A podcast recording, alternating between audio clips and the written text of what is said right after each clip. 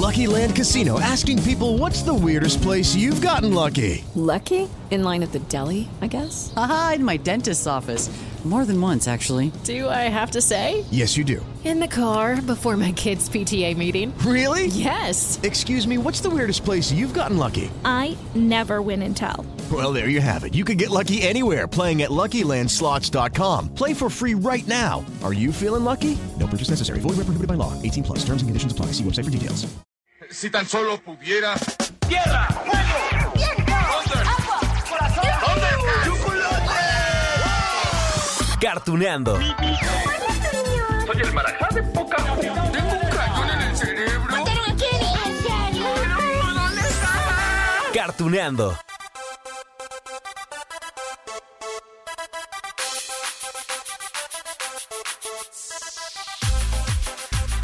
Hola amigos de Carretuneando. Ay, no saben el orgullo que siento ay, en el corazón con el capítulo de hoy. Híjole, es que han sido pocas las veces, ¿no? Que hemos hablado en este podcast sobre series, películas creadas acá en México. Hola, también existimos. bueno, hoy hablaremos precisamente de una serie tan nuestra, sí, tan nuestra, que no solo sus creadores son mexicanos, sino que además exalta las culturas prehispánicas. Bueno, ya con eso debería ser suficiente para que se nos antoje verla. Pero claro, existen otros elementos que la hacen tan hermosamente atractiva que bueno, de una vez les digo amigos, no se la pueden perder, ¿eh? No, no, no. La serie lleva por nombre Maya y los Tres. Se estrena en Netflix. Está dividida en nueve episodios y el nivel de animación... fu, fu, fu.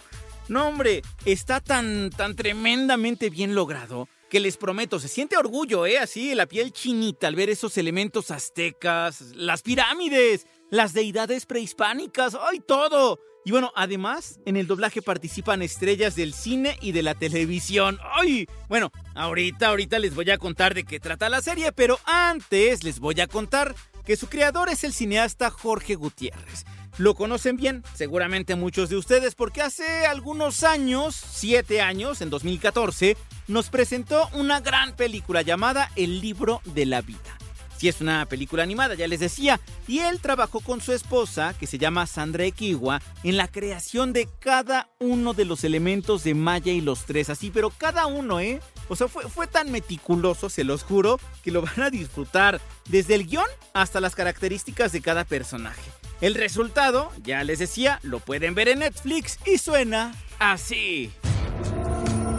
Hace muchos años, los antiguos dieron a conocer una profecía. Una poderosa águila y tres valientes guerreros algún día derrotarían los dioses oscuros del inframundo.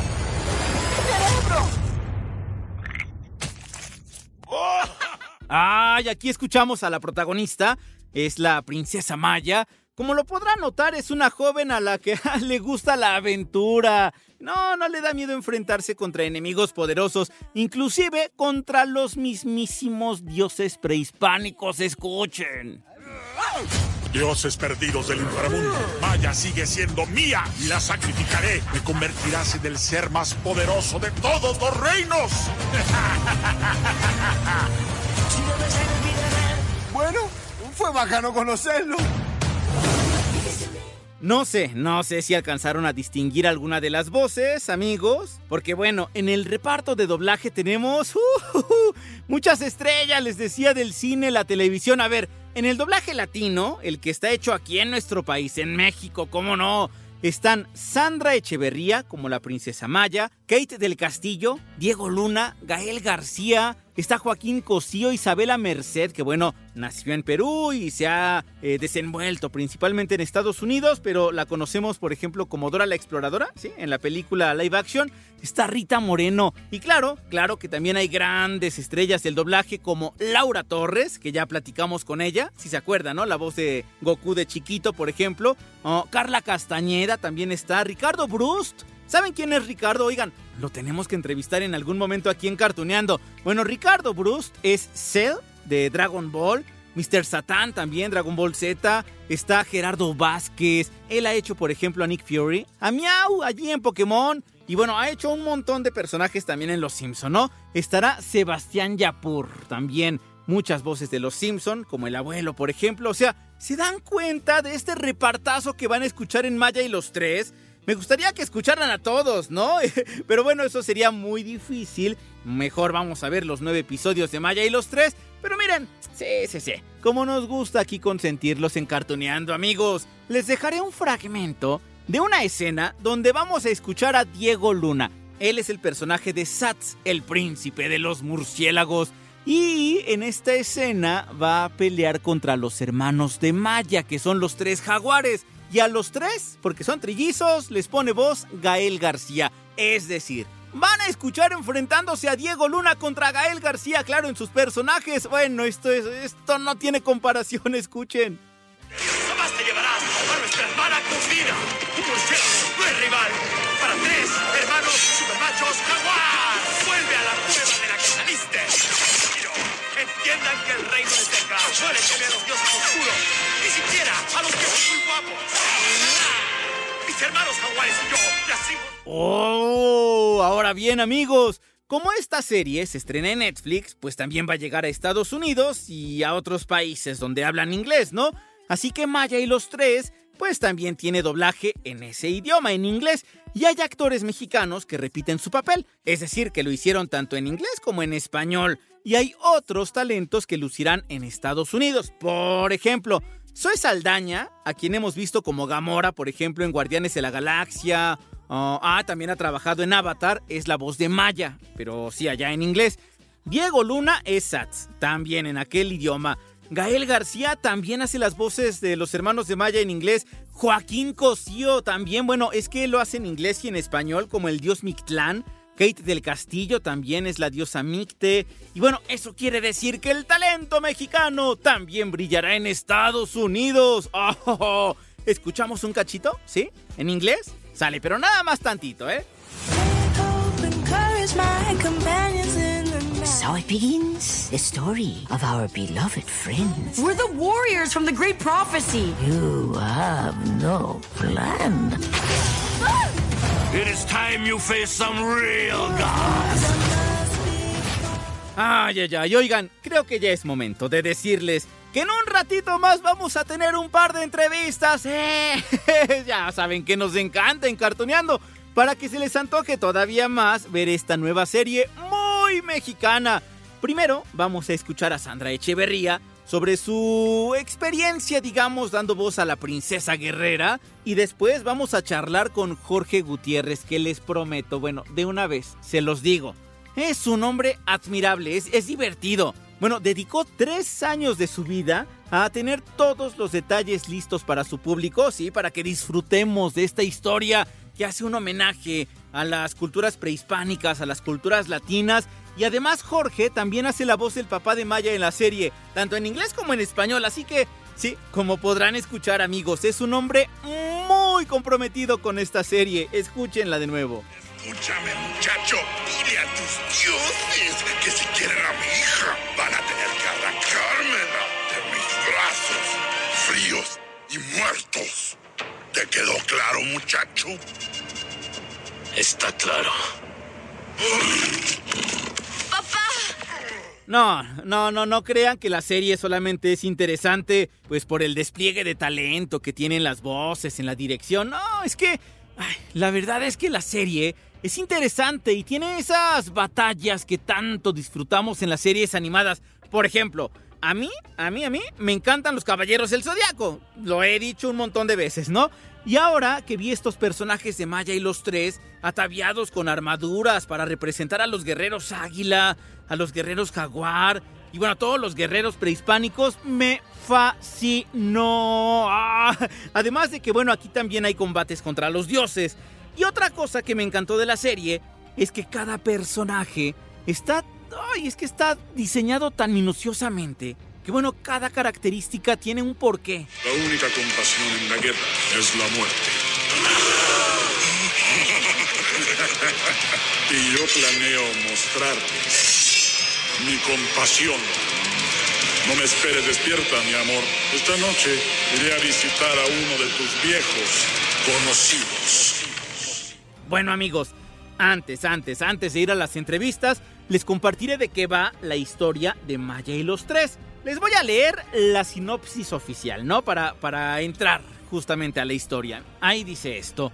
En un mundo fantástico transformado por la magia y donde cuatro reinos dominan la tierra, Maya, una princesa guerrera valiente y rebelde, está por celebrar sus 15 años y su coronación. Pero todo cambia cuando los dioses del inframundo anuncian que la vida de Maya debe ser sacrificada por los dioses para el dios de la guerra, un precio que deberá pagar por el pasado secreto de su familia. Si Maya se niega, el mundo entero sufrirá la venganza de los dioses y para salvarla, para salvar a su amada familia, a sus amigos y su propia vida, Maya se embarcará en una emocionante expedición para cumplir la profecía de la llegada de los tres grandes guerreros que la ayudarán a derrotar a los dioses y salvar a la humanidad. ¡Ah!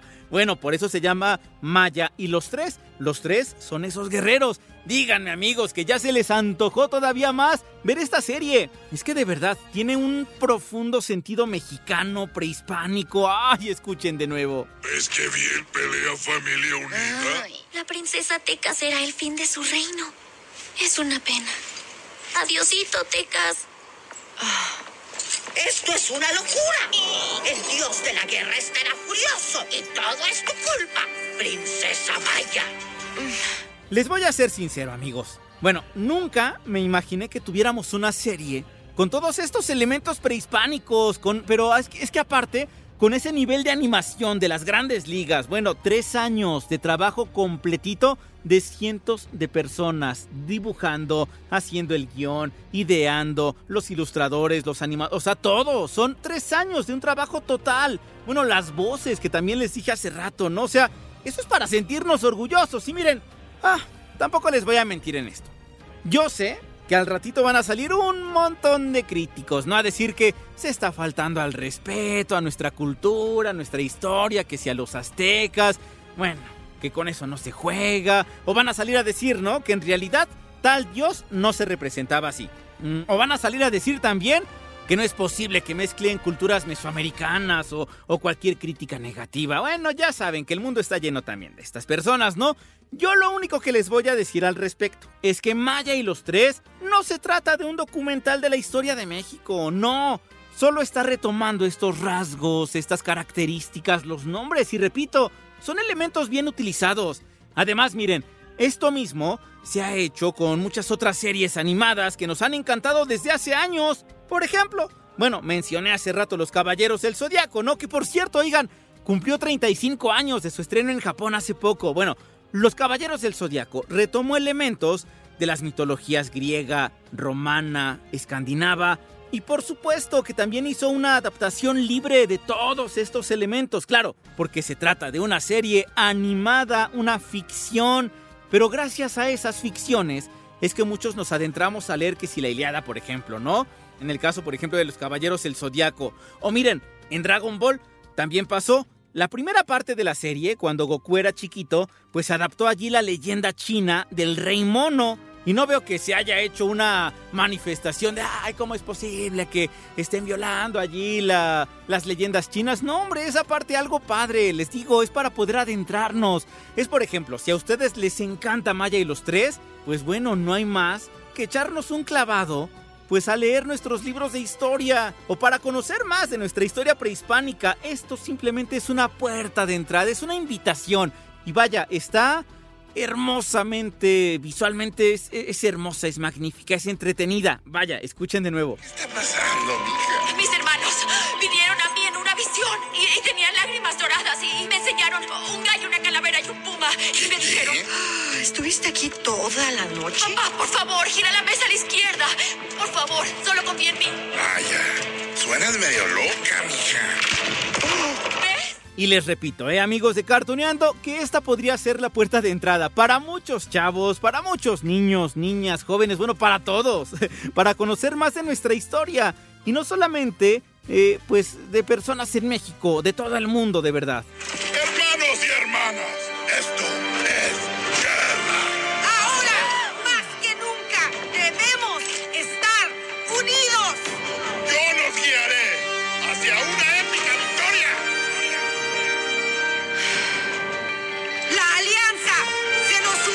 Ok, ok amigos, ya, ya llegamos a la parte que tanto nos gusta, son las entrevistas. Eh, con Sandra Echeverría primero vamos a platicar, vamos a escuchar su experiencia sobre el doblaje, ¿no? Que vaya, no es la primera vez que hace esto del doblaje porque justo en el libro de la vida, pues también trabajó, fue la protagonista. Entonces Jorge Gutiérrez, que es el director, dijo, ay, si ya conozco a Sandra, nos llevamos muy bien, hace un buen trabajo, pues que sea Maya también. Así que, ¿listos? ¿Sí? Amigos de Cartuneando, vamos pues a esta entrevista.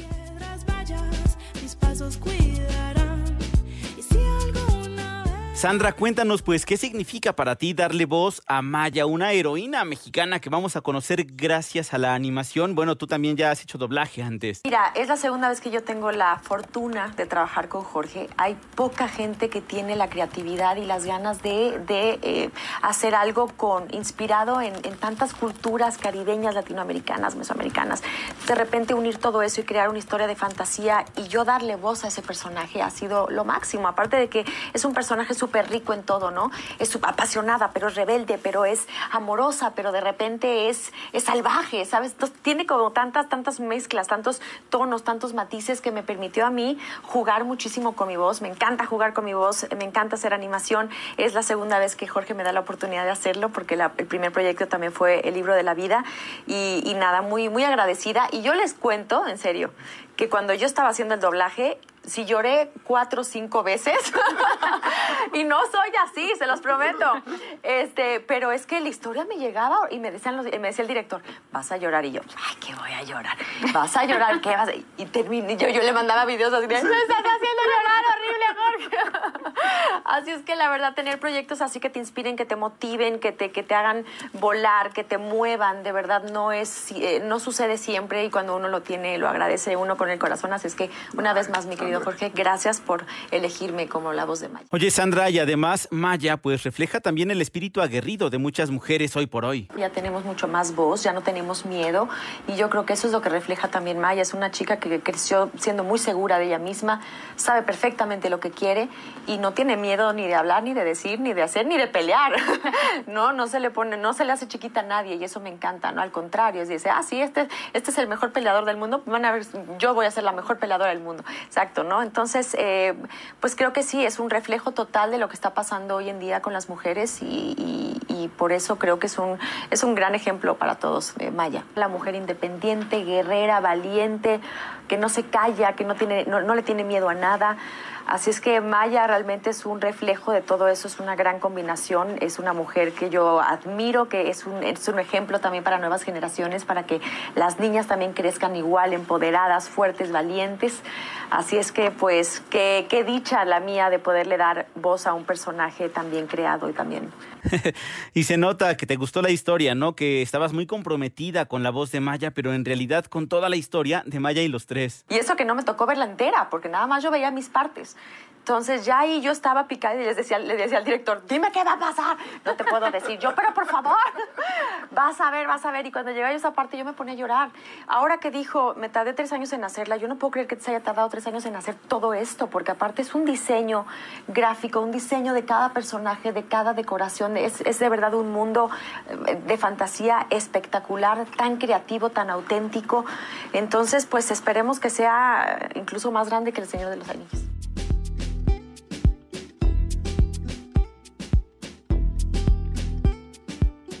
Ay, Sandra, siempre tan sonriente, ¿no? Y se nota que disfrutó trabajar en Maya y los tres. Y cómo no, si les digo que Jorge Gutiérrez le puso todo el corazón a esta serie.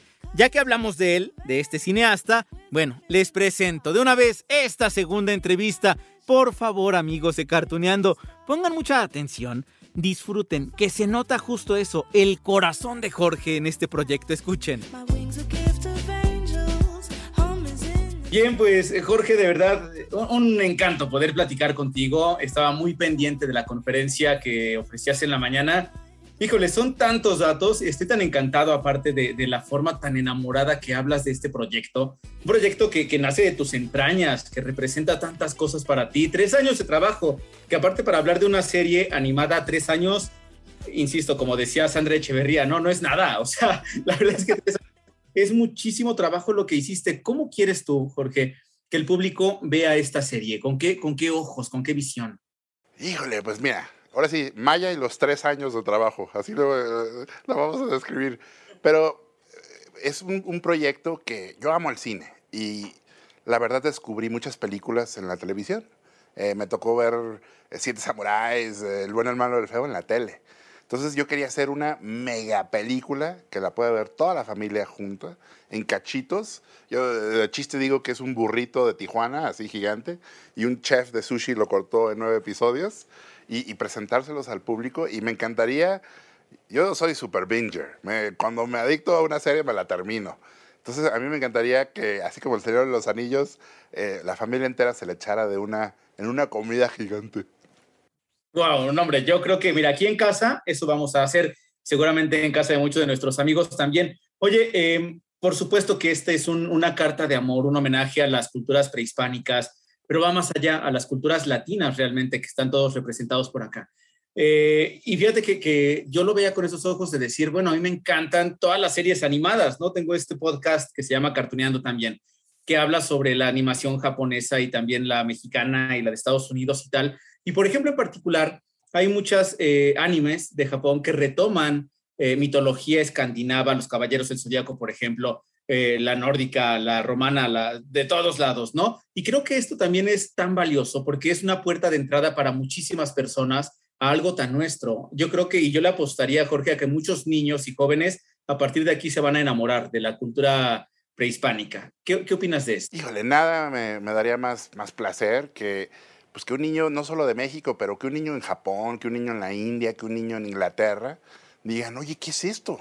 ¿Qué es esto en estas culturas? ¿Qué es estas serpientes voladoras, guerreros aztecas de, de águila, brujos del Caribe? O sea, mezclar un, una invitación al planeta entero a que vengan a visitar. Y luego también la inspiración para mí muy grande de la serie fue salir de México y conocer a, artistas, de amigos de Puerto Rico, de Argentina, de Colombia, de Latinoamérica y ver que nos parecemos muchísimo en nuestras culturas, pero somos diferentes y somos más fuertes cuando nos juntamos. Entonces creo que eso también es súper importante en la serie, la idea de que como, como, como, como niña eh, mexicana de Mesoamérica, Maya va a ser más fuerte cuando se une a gente de otros lados. Claro, y así somos, ¿no? De verdad, a ti te toca, por ejemplo, ver a México también a veces desde fuera porque no vives, no vives por acá, pero creo que ese amor está totalmente plasmado, Jorge. Eh, el hecho, por ejemplo, de lo que eh, has eh, hecho con esta serie de involucrarte tú, involucrar a tu esposa, involucrar a tanto talento latino, que el doblaje es una cosa ya de por sí sensacional, ¿no? A mí me encanta hablar mucho del doblaje porque yo insisto, es magia. Cuando se meten a las cabinas o ahora que lo hacen en casa, donde sea, es magia pura el hecho de ver un, un, personaje y con esa inocencia que a veces nos caracteriza a algunas personas es, wow, es que así habla, o sea, yo no estoy escuchando a Sandra, estoy escuchando a, Maya, o yo no estoy escuchando a Diego, estoy escuchando a este personaje. ¿Qué opinas tú de ese trabajo tan mágico que es el doblaje? Híjole, el, el doblaje en México es impresionante, ¿eh? te lo digo como fan de la animación, hay series que yo lo admito, la versión en español, especialmente la, de México, se me hace mejor que, la americana. A mí los Simpsons me gustan más en, español. Y, trabajar con, los directores de doblaje acá, trabajar con los actores acá, es increíble. El talento que tiene México para el doblaje es único. Y, y, Maya era súper importante. Entonces trabajé con un director buenísimo de doblaje, reescribimos todos los diálogos para meter chistes locales, metimos a actores con acentos de Colombia, de Argentina, de diferentes partes de la República, para dar esa idea de que sí es un mundo de Mesoamérica mágico y todo lo que tú quieras, pero estamos invitando a todo el continente a que la disfruten. ¿Quién es el director? Eh, Alex híjole, no me acuerdo de su apellido, pero se llama Alex y es buenísimo. Que tiene tiene veintitantos años, no lo podía creer. Y me dio clases de dirección. Qué genial. Oye, aparte a mí lo que también me encantó es lo que te decía, ¿no? Esto de yo amo los Caballeros del Zodiaco, amo Dragon Ball, amo Sailor Moon. Y este hecho de, de, de, de que avienten superpoderes y tal es como una cosa vibrante. Pero el hecho de ver entonces también ahora personajes que representan a culturas prehispánicas también teniendo superpoderes, es como, wow, qué genial. Y eso creo que también para ti significa muchísimo, Jorge, porque eh, para ti, tú, tú, querías que los mexicanos se vieran retratados también, que como tú fuiste al cine hace algunos cuantos ayeres a ver la Guerra de las Galaxias eh, y que no había mexicanos, ahora sí los hay. Cuéntanos este pasaje de tu vida, porfa. Bueno, me, me, me tocó ir a ver la película de, de, La Guerra de las Galaxias de chiquito aquí en la Ciudad de México. Súper emocionado, súper fan. Eh, mi papá dice que tenía como 5 o 6 años. Eh, y a la hora de regresar del cine, yo súper triste. Eh, mi papá dijo, oye, Jorgito, ¿por qué no te gustó la película? No, no, me encantó, la mejor película que he visto en mis 6 años de vida. Y me dice, pero, pero ¿por qué estás triste? Entonces le dije, no, papá, pues es que no, no llegamos al futuro. ¿Cómo que no llegamos al futuro? Pues no hay mexicanos nadie es como nosotros, no llegamos. Y mi papá, como buen, como buen papá mexicano, me dijo, ay, Jorge, si Chubaca obviamente es mexicano, eh, como tu tío Chuy. Entonces, ahí me salvó la idea, pero sí, fue, fue crecer y ver caricaturas y ver películas, y ver series de fantasía, de héroes, y no ver a gente de nuestra cultura, no ver gente que se pareciera a mí o a mis amigos, pues sí, inconscientemente el mensaje que te da eso es que no, nosotros no podemos ser héroes. Entonces es súper importante representar no solo la idea de que los héroes vienen de todos lados, pero también, especialmente en México, hay niñas héroes.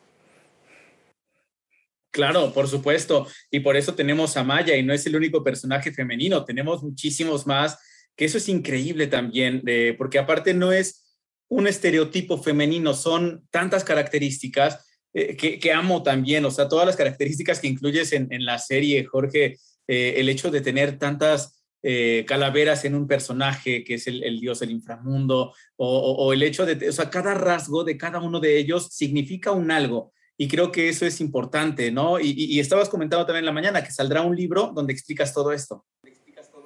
Sí, va a salir un libro de Dark Horse a finales de noviembre en todo el continente. El arte de Maya y los tres es el primer libro de arte de una película o serie bilingüe. Entonces lo escribí todo. Ahora sí que ahí me puse a contar la historia detrás de todos los personajes, todos los diseños, todas las escenografías. Ahora sí que a los que les guste la serie, esa va a ser literalmente el, el making of de todo. Súper recomendable para finales de noviembre. A mí me encanta eso, porque de por sí uno ya le gusta la serie. Amamos la serie, pero cuando vemos todo esto y cuando nos adentramos en ver que cada detalle realmente significa un algo, que no está hecho ese, ese, trazo o esta característica de tal personaje, no más así porque pues tenía que ser así, no, no, o sea, para ti significa un porqué y el hecho de dejarlo descubrir, creo que eso es más que importante, Jorge. Eh, decías tres años entonces de, de, trabajo. ¿Cómo surgió esta, esta idea y en qué está en este momento del camino? Bueno, la, idea surge de, ser fanático de, las series y las películas de fantasía y ir al Museo de Antropología de niño aquí en la Ciudad de México y me explotó mi cerebrito al ver que hay guerreros y serpientes voladoras y dioses buenos, dioses malos y decir, oye, ¿por qué no, por qué no vemos esto en, en el cine y en las caricaturas? Obviamente pasaron muchísimos años, ya tengo 46 años, ya me sentía como que mucho, mucha más seguridad de contar esta historia y pues presentarle esta idea a Netflix y decirles, no es serie y no es película, es como una mezcla de las dos. Eh, va a durar nueve episodios. Eh, a la hora de presentar la historia, presenté el final, que es un final que me imagino que no mucha gente va a esperar, y Netflix le entró.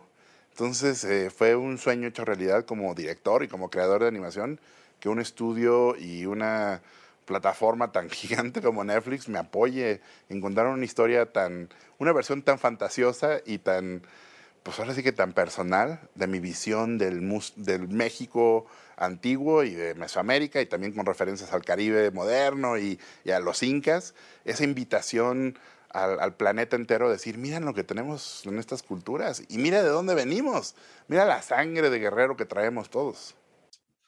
Wow, bueno, yo amo todo, de verdad, Jorge. Pues eh, qué bueno haber platicado contigo para conocer mucho más de esta serie. Maya y los tres llega ya a Netflix y es hora de ver entonces estos nueve episodios. Te mando un abrazo, Jorge. Igualmente, muchísimas gracias. Que estés muy bien. Hasta luego.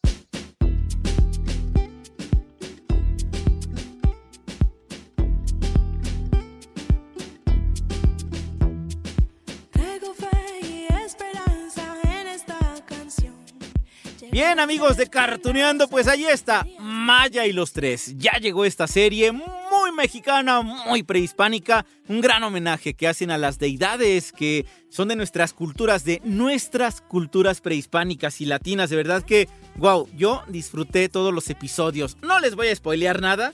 ¿Qué les parece si mejor más adelante pues nos platicamos, ¿no? ¿Qué nos pareció? ¿Qué disfrutaron? ¿Qué escena disfrutaron más? Y bueno, estaría súper padre, ojalá que en algún momento haya una continuación, claro, como si fueran enchiladas, ¿no? Les digo que duró tres años de trabajo hacer Maya y los tres, pero de verdad disfrútenlo, más nosotros los mexicanos, que yo sé que muchas personas allá afuera, afuera de México, en Estados Unidos o en otros países, la van a disfrutar tremendamente. Ya llegó Maya y los tres. A disfrutarla amigos. Yo les dejo mientras un gran beso, un gran abrazo y nos escuchamos próximamente en Cartuniano.